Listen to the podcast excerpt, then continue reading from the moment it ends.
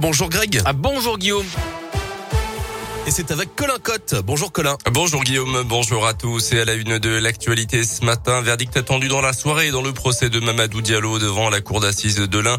Cet homme de 32 ans est jugé depuis lundi dernier pour la mort tragique de Catherine Burgot, une postière de 41 ans, tuée de 28 coups de couteau en 2008 dans son agence postale de Montréal-Lacluse. L'ancien espoir du cinéma français Gérald Thomasin avait été un temps le principal suspect dans ce dossier avant de disparaître mystérieusement à l'été 2019, puis d'être mis hors de cause officiellement par la justice.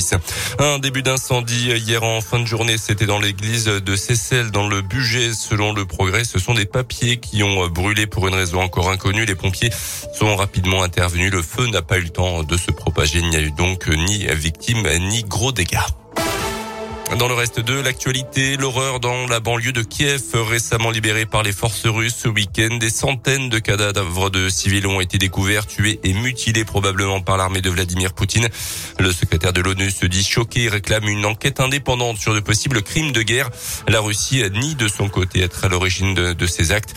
Dans le même temps, plusieurs bombardements ont été signalés dans le sud et l'est du pays ce week-end. Notez que plus de 500 000 personnes qui avaient fui le pays sont retournées en Ukraine depuis le début de l'invasion russe, indiqué le gouvernement ukrainien. Un geste citoyen pour tenter de limiter un petit peu la consommation d'électricité ce lundi matin. RTE, le gestionnaire du réseau en France, annonce un pic de consommation entre 7h et 10h. RTE appelle les ménages, les entreprises et les collectivités locales à modérer donc leur consommation pendant cette tranche horaire.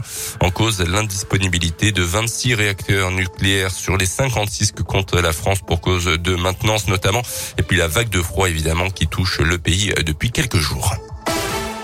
On passe au sport avec euh, du rugby et un derby sous la neige vendredi soir en Pro D2 avec une victoire finale 31-21 de Yona face à l'USB à Charles Maton.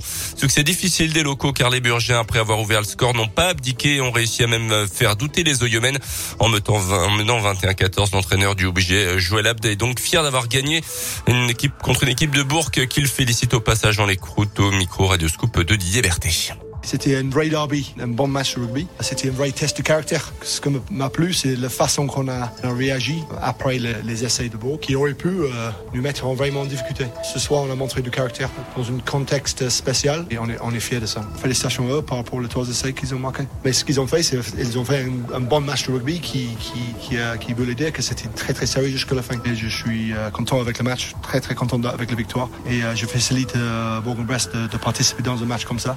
Et on a, on a le respect pour eux euh, euh, complet. Donc euh, j'espère que ça finit bien pour eux d'ici la fin de saison. Et actuellement troisième de Pro D2, Jonas déplacera ce jeudi à Béziers alors que l'USB relégable se déplacera vendredi à nouveau à Bayonne.